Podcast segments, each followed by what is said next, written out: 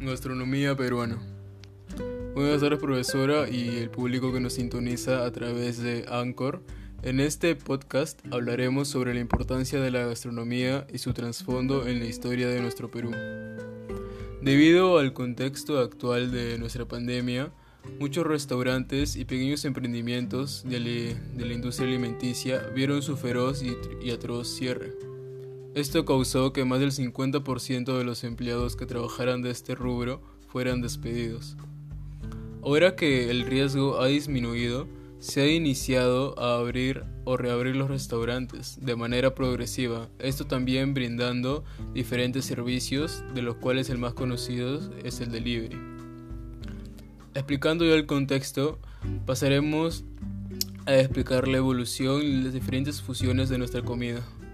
Durante la historia de nuestro Perú hubo varias conquistas, de las cuales la fusión de distintas culturas fomentó la unión de estos diferentes tipos de comidas, sabores, métodos de cocina, etc.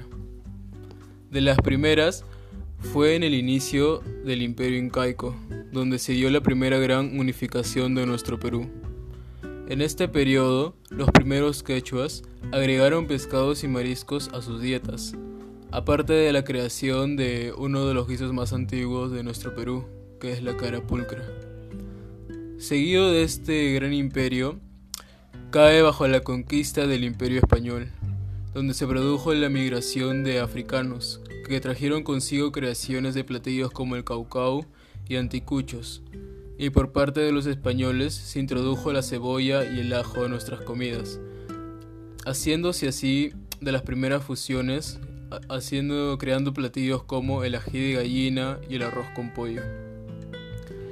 Ahora también, debido a la exigencia de los paladares en la época del virreinato, se observaron postres de los cuales son los más representativos en nuestra cultura peruana, como el arroz con leche, la mazamorra morada y los famosos picarones. A la caída del virreinato y nosotros al independizarnos, las migraciones aumentaron, siendo la más famosa la china cantanés, que trajo agridulce, con el cual se iniciaron los reconocidos chifas en nuestro Perú, y se introdujo una nueva manera de cocinar, el salteado. Ahora, después de esta gran migración, se produjo la migración japonesa, una de las más significativas debido al contexto del por qué decidieron migrar. Provocó la creación de el tiradito, el cual es la fusión del sashimi japonés con el ceviche peruano. Estas son de las fusiones más representativas en nuestra comida peruana.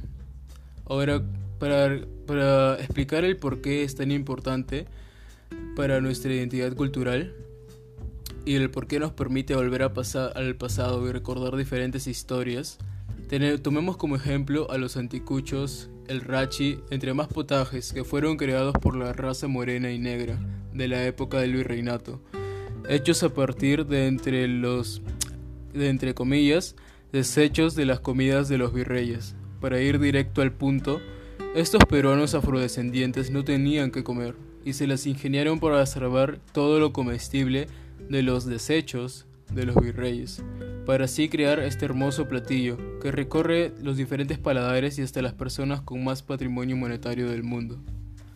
Por historias y momentos como este es que nuestra gastronomía peruana es tan importante. Todo esto nos lleva a pensar lo valioso que es conservar las recetas de nuestra familia y seguir enseñándolas a las siguientes generaciones, porque recordar es simplemente volver a vivir, y vivir bellos momentos, recordar el por qué estamos aquí, independizados y muy alejados de ser esclavos. Mucho amor y respeto hacia nuestra gastronomía peruana.